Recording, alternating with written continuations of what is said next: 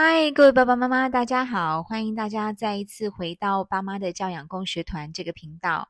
我们希望透过分享教养书籍中的智慧，帮助各位在教养路上走得更轻松、更顺利。今天要和大家分享的这一本书呢，书名蛮沉重的啊，我还一度为了呃，觉得有点难面对这个书名，或是说很难把这样子取名如此的一本书介绍给大家。打了几次退堂鼓，就是我每次觉得我要跟大家解释这本书，我就觉得好很有压力啊！但我现在终于决定好好的面对我心中的压力跟渴望啊！我是真的很想跟大家介绍这本书，它的书名叫做《受伤的孩子和坏掉的大人》啊！受伤的孩子和坏掉的大人。首先呢，听这个频道的应该几乎都是大人啊，都甚至都是家长。那呃，里面会描述的一些场景呢，就是会说这个大人的一些行为可能会让孩子受伤。那这样是不是就表示 我们都是坏掉的大人呢？就是坏掉的大人才会做这种事情，然后让孩子受伤，然后继续长成坏掉的大人啊？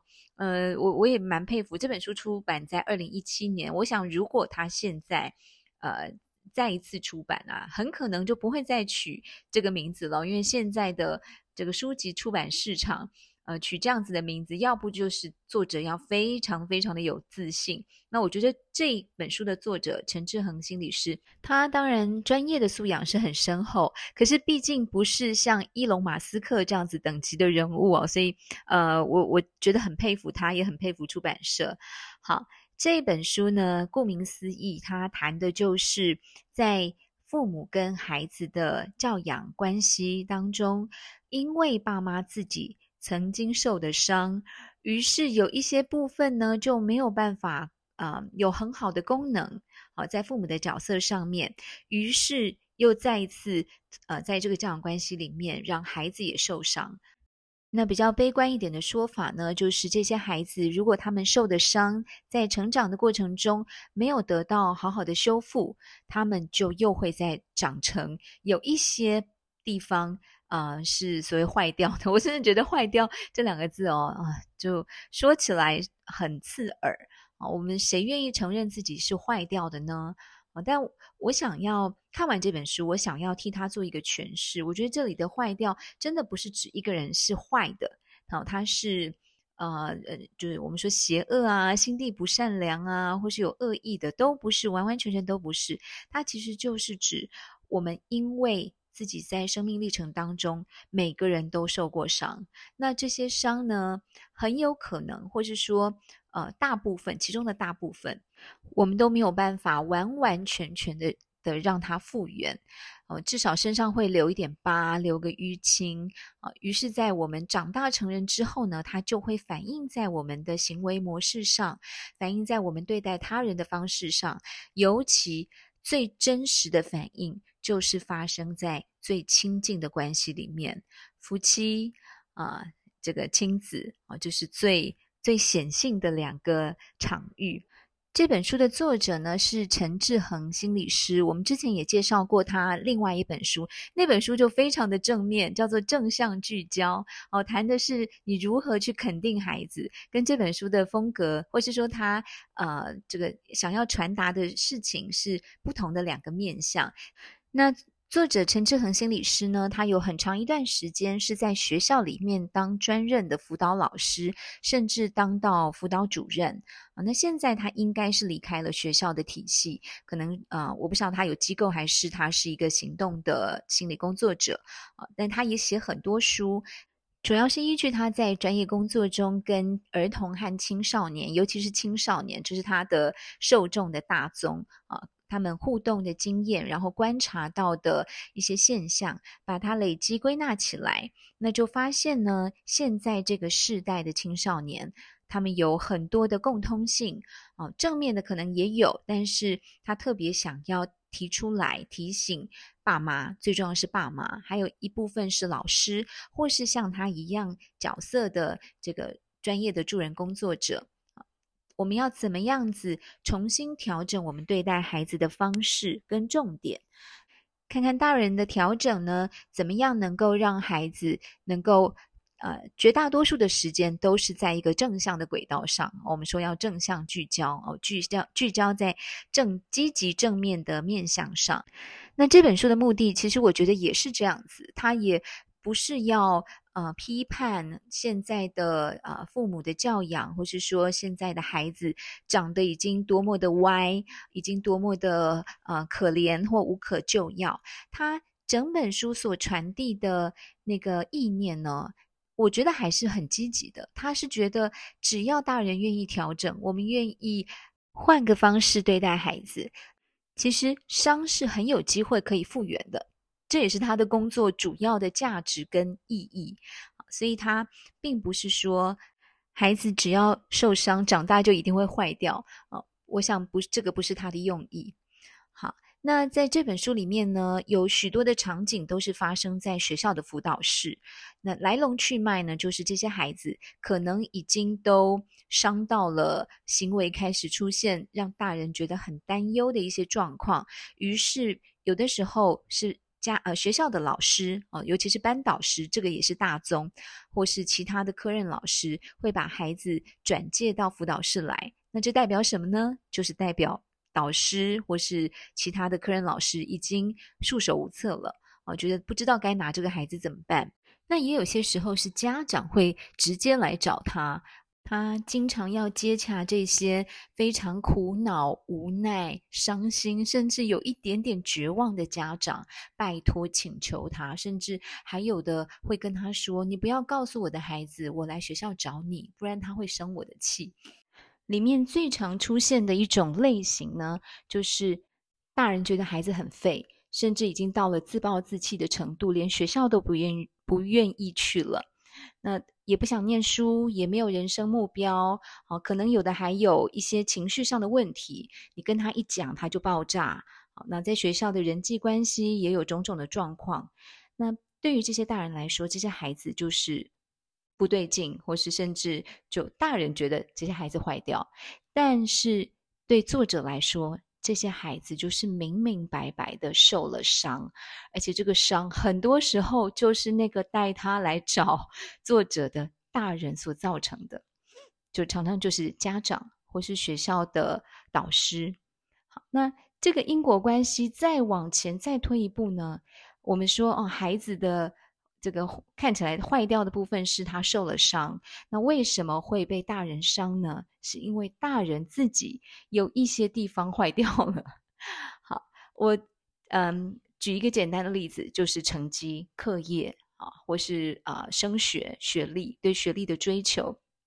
那这个在我们的社会里面，几乎是没有办法，至今没有办法摆脱的魔咒。不管课纲怎么改，升学考试的体制怎么改，大家就是脑袋永远有办法削得很尖。我讲的大家，其实主要都是大人。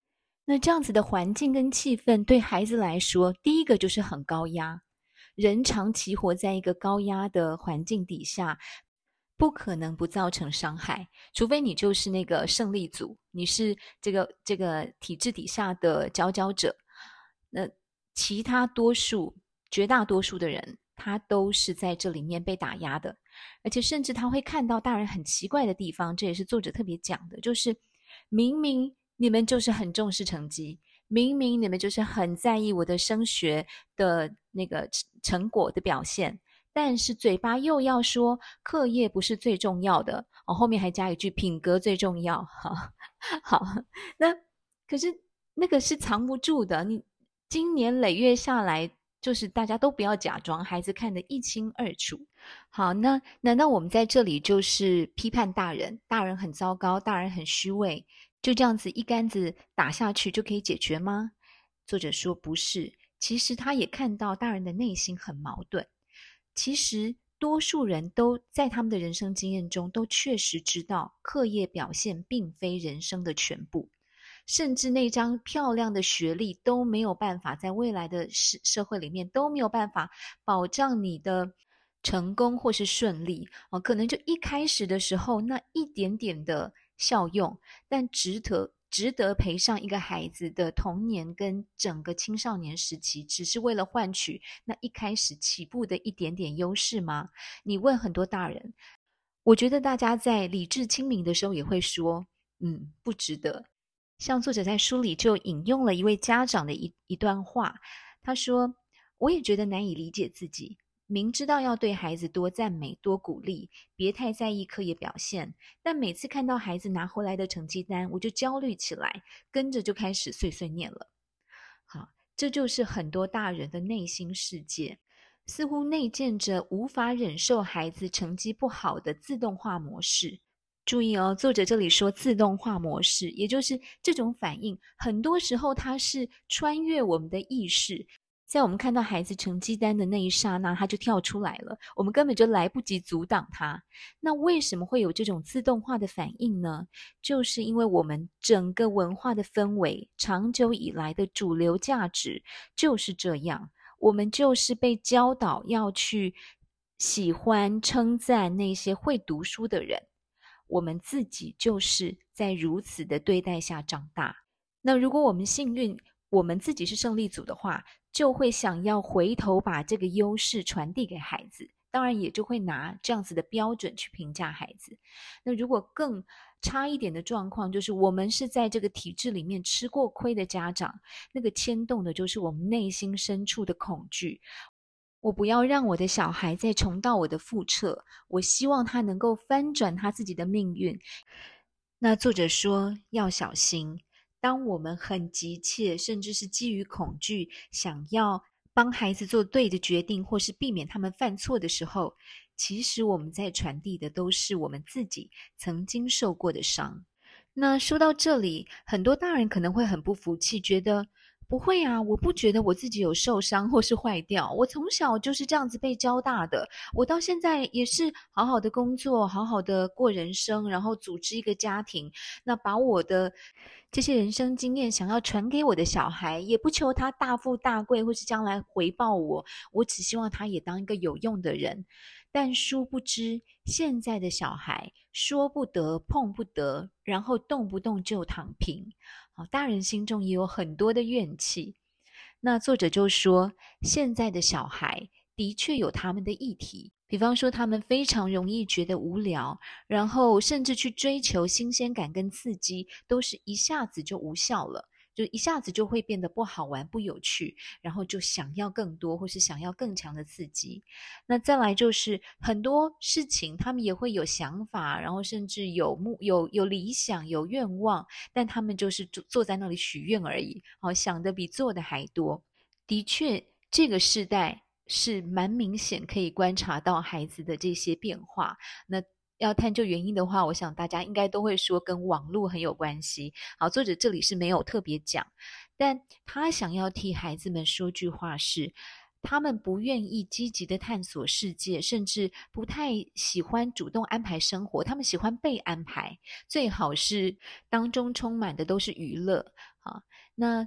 作者呢，他没有否认这个状况，但是他想替孩子说句话，就是孩子之所以到最后不要说做，他可能连想都懒得想，那是因为他们不相信自己做得到，或甚至在他们的人生经验里面，他们曾经也提出要求，或是甚至抗争过，跟大人争取过，我想做什么，我想做什么。可是，在我们以升学主义为首的啊、整个环境之下呢，你就是逃不掉读书跟考试，有的时候你跟大人讲说啊，我想要做这个，我想要做那个，大人就会回你一句：那你先把成绩弄好，再来跟我谈。意思就是没有成绩，所有你想做的事情都免谈。那当孩子在生活里面发现自己逐渐失去了主导权跟支配感，他慢慢慢慢就会。也不想挣扎了，甚至他就会关掉他原本是很敏感的感官。我们都说孩子是最敏锐的，他是天生对这个世界充满好奇的。可是到了青少年阶段，真的可能不用十年吧，五年到八年，我们就能把孩子的好奇心跟探索世界的欲望和动机压得扁扁的。但是他明明就是还充满着生命力的一个阶段啊。这么多的想象力跟精力要放到哪里去呢？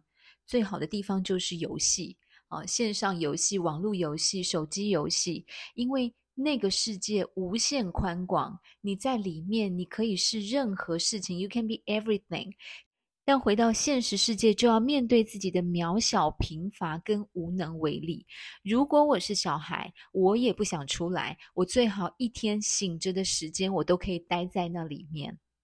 好，作者说，如果我们想要解决这个无力世代的问题，我们必须要让孩子在生活里面拥有更多的选择跟更大的决定权。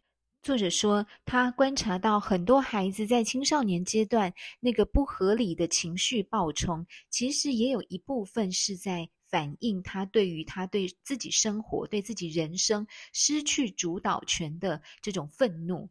所以，如果我们愿意给孩子多一点选择，不要拿我们自己的恐惧跟担忧来限制他们，就相当程度可以避免孩子因为这种外界过度的压力。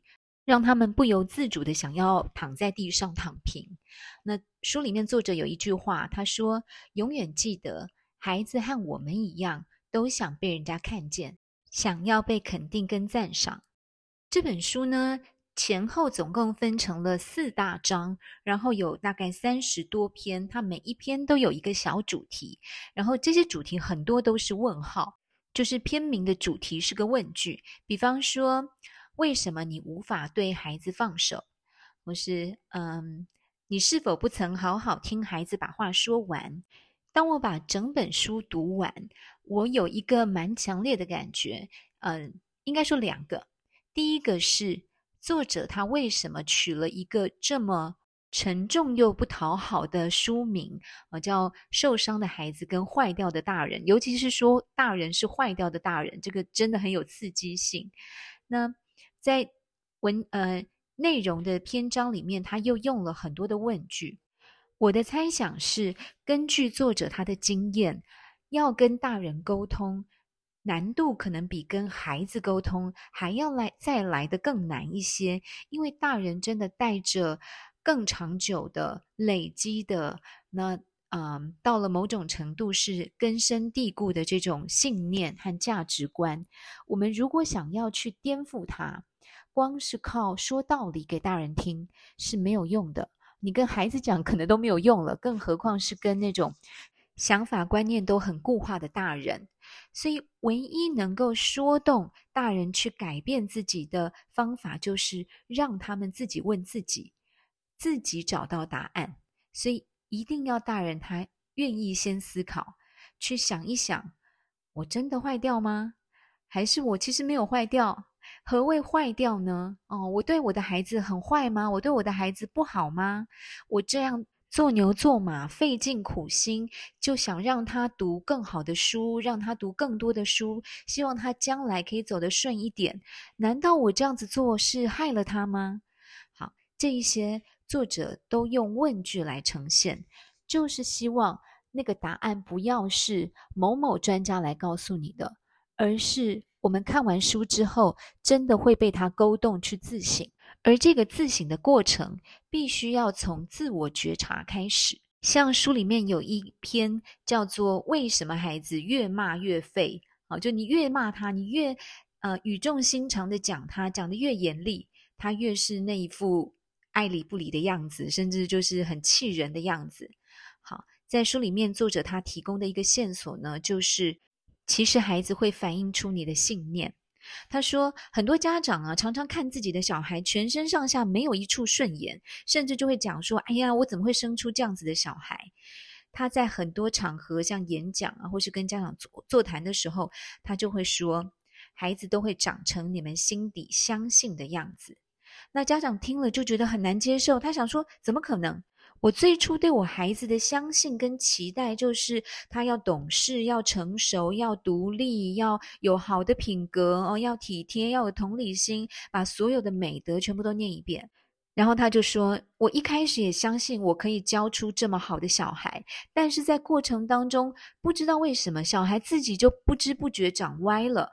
那我慢慢才开始对他失去信心，失去信心，只好越用力的要求他，可是他就越要求，或者我们讲越骂越废。作者说，我们要知道，期待是一回事，相信又是另外一回事。嗯，今天我们想要达成一个目标，那个是我的期待，我想要，但我们心里是不是真的相信我们可以达到那个目标？它就是信念。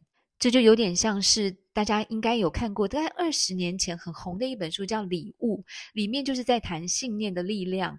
讲到后来，甚至有一点玄。他说：“你要勇敢地向宇宙下订单。”那本书我之前看的，就对这句话特别有印象啊！你想要什么，要大声说出来，你真心相信它就会成真啊！那就也有人酸那本书说：“我每天都真心相信我会中乐透，但二十年来也没有真的中。”好，这边我们不是要讨论那种我们完全没有掌控力的这一些信念或是期望，我们要讲的是我们的孩子。其实孩子每天每天在我们的教导和看顾底下长大，我们真的不能说我们对他没有影响力或是没有责任。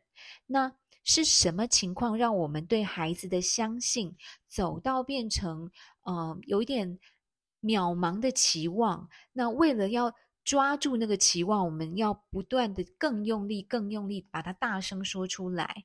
啊，作者说，那就是因为你没有真的相信你的小孩。啊，你虽然表面说你相信他，可是你做的事情给他的感觉就是矛盾的。尤其到了青少年阶段，他们这个反应会越来越明显，因为他自己开始有了独立思考的能力，不再是你告诉他什么他就信什么。所以，当你的行为，甚至你跟他沟通的时候，你那些微表情，你讲的是说：“嗯，好了，没关系，考不好就算了，有尽力就好，下次再努力就好。”可是你脸上那个表情，明明白白就是失望，甚至是不满，他完全都看得出来。青少年没有这么好糊弄。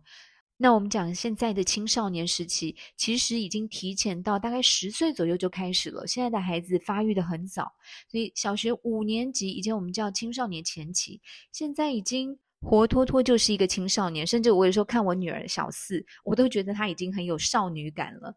好，所以作者他提醒我们。重点不是我们跟孩子说什么，重点是我们的言行表情跟我们内心的信念有没有真实而一致。我们没有办法光是用语言就打造出一个符合期待的孩子。孩子的行为发展呢，要和这个成长环境中最重要的他人，其实也就是父母的互动息息相关。所以孩子会感受到身边的大人，尤其是他在乎的大人，是不是真心的信任他，是不是真心相信他是有能力、有价值的。那在这里面呢，也有一个比较有挑战的地方，就是如果家里是双亲，就是嗯、传统当然就是爸爸跟妈妈，但因为现在多元家庭可能越来越多了，所以有可能是两个爸爸、两个妈妈。但不管怎么样。共同教养者，共同主要教养者对孩子传递出来的讯息是一样重要的。所以这个时候，也有的爸爸或妈妈就会说：“我也很无奈，我也很委屈，我也想用比较开明的方式教导我的小孩，但我的那另一口子，那另一半，他偏偏就是那个常常来搞破坏的人。那弄到孩子在里面，可能就无所适从，或是他会钻缝隙。”好，对于这种家庭所谓系统性的困境，作者他鼓励，不管是爸爸或妈妈，那个有志想要做出觉察跟改变的人，就从自己开始。我们不要先去期待，而是对方要先改，我才要改，或是如果他不改，我改也没有用，都放下这些执念。我们要做系统里面最有弹性的人，让改变从自己开始。尤其是不要期待你的孩子会先做出改变，所以不要跟孩子谈那种条件，就你先成绩变好，我就会对你比较放手，我就会信任你。哦，你先听话了，我才能够给你自由。他说，都不要去奢望这个，对方只是孩子，而你的另一半可能已经是顽石一颗。好，那当然，如果我们在这个家庭系统的互动里面，真的觉得力不从心，或是觉得非常的困顿，他也鼓励我们要去找专业的协助，不要让自己卡在那边，因为每天每天被我们影响最深的就是我们的小孩，而他的成长只有一次。好，这本书其实内容相当的丰富，它前面很多的篇章是写给家长，到后面呢，有一些是他自己这个专业助人工作的自省，我觉得也很适合老师来听，尤其如果你是一个辅导老师，或甚至你像他这样子有心理咨商师的资格的话，你看到这一些呃文章的内容，也会觉得非常有启发性，我就觉得很有启发性哦、比方他说孩子来找你，他。可能不是一下子他就愿意敞开心门，让你接受你，帮助他，接受你，改变他。你必须要花很大的力气，在当中也要经过很多自己的呃考验，就是应该说孩子给我们的考验啊、哦，可能会有自尊的考验，会有能力的考验哦，对我自己信心的考验。今天我已经对你掏心掏肺了，然后也对你用尽心思了，可是你就是。不愿意配合，你就是不肯听，然后我就觉得，那或许我们没缘分吧，还是我的专业能力不足。好，在这本书里面呢，我想要分享作者最后一个提醒，不管是对家长，或是对老师，或是专业的这个助人工作辅导老师，嗯，时间很重要。作者说，有的时候不是孩子不愿意改变，就是时候未到。那在时候到来之前，我们也不要自我挫折，或是每天就去问说：“哎，我今天都这样了，你为什么还是没有动静？”哦，就是那个把时间的刻度画得非常的小，就是期望我们对孩子做的一些事情，我们跟他说的一些话，最好一次就有回应，孩子马上就被感动，然后立刻行为就做出改变。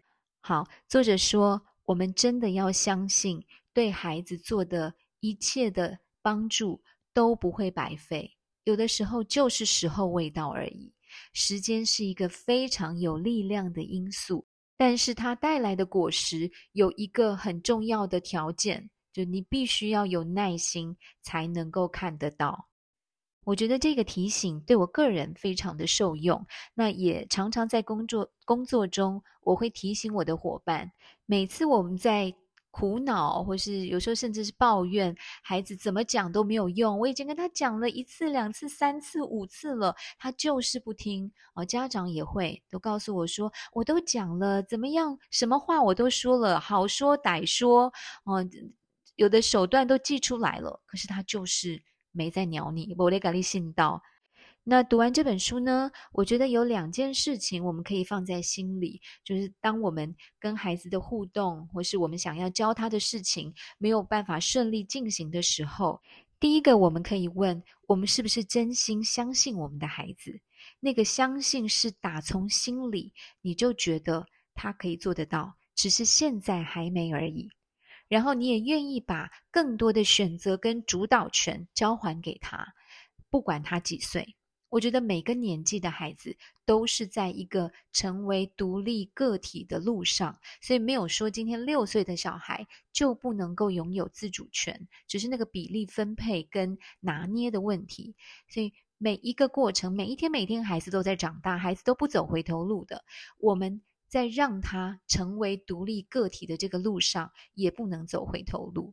那第二个提醒就是。每一次我们很气，孩子都讲不听，也不愿意改变的时候，我们就问问自己，有多少次经验，我明明知道要做某件事情才是对的，才是好的，可是我就是做不到。我说，身为一个大人哦，比方说饮食，比方说运动，比方说时间管理，好，我有的时候。真的会忍不住拿这个在我们工作的场域里面，我会呃反问我同事。其实我也经常反问我自己。我我我想在这件事情上面我是公平的。我会问我同事，我也会问我自己。我每次想要骂小孩、念小孩说，啊，他讲不听，那我自己呢？我是那种一讲就听的吗？我是那种不二过的吗？啊，都不是耶。所以真的。时间跟耐心是我们的好朋友，是我们在教养孩子路上会帮助我们成功的好东西，一定要把它收在口袋里。好，那今天这一本书呢，书名叫做《受伤的孩子和坏掉的大人》，就和大家分享到这边。在结束之前，我还是想要再说一次哦，这个书名虽然叫做《坏掉的大人》，听起来有点可怕，感觉小时候受伤，长大就会坏掉。但看完书之后，你们就会啊、发现不是这样子的，这真的不是作者的意思。好，这个书名，嗯，我只能说它很有震撼力。好，那。这也让我去联想到，在大概一两年前吧，我有点忘记了，就有一个台剧叫做公视的台剧，叫《四楼的天堂》。那里面刚好也有一个角色是咨商心理师啊，就是那个谢盈萱演的，她演的非常好。她是哪？因为这个得奖嘛，好像是哈、就去年还在金金钟奖的典礼上面讲了英文。好，那。这一出戏很好看，如果大家现在还有，应该在 Netflix 上面有，可以去看。它呃是适合大人看的，然后跟教养嗯没有直接相关，但是它跟一个人的养成，哎，其实有哎，因为那个谢盈萱的角色，他后来跟母亲的和解，就是他发现他跟妈妈的关系，其实跟他童年父母失和，然后爸爸离开的这个经历是很有关系的。好，我不是要讲这个哦，我要说的是里面的一句话，叫做“人必然有病，人因病而完整”。所以，不管是生病或是受伤，都是我们生而为人的一个常态。最重要的是，我们能不能觉察自己正在受伤，或是正在啊、变得不健康。那如果是的话，其实我们应该要好好的先停下来修复自己，那避免。把这个伤再传递给我们最爱的孩子，然后，嗯，对于孩子受的伤，我这本书里面从来也没有讲说，哦，孩子你要细心的保护他，用那个泡泡膜把它包起来，都不能受伤，不能磕，不能碰，不是这样子的。每个人都一定会受伤，那个伤不来自父母，他也可能来自其他人。不能受伤的孩子，我觉得就是不能长大，也不能生存。所以孩子一定要经得起伤，但最好这个伤不要是来自父母，因为他们跟父母的关系特别特别不一样，那个是全世界独一无二的关系。所以最好从父母来的都是爱、跟包容、跟接纳。好，那这也会让他们能够有那个韧性跟能力，在出去外面闯荡的时候，有条件、有本钱去应应对外界的环境。可能带给他们的冲击跟伤痛。好，今天这一本书和大家分享到这边，那我们下次再见喽，拜拜。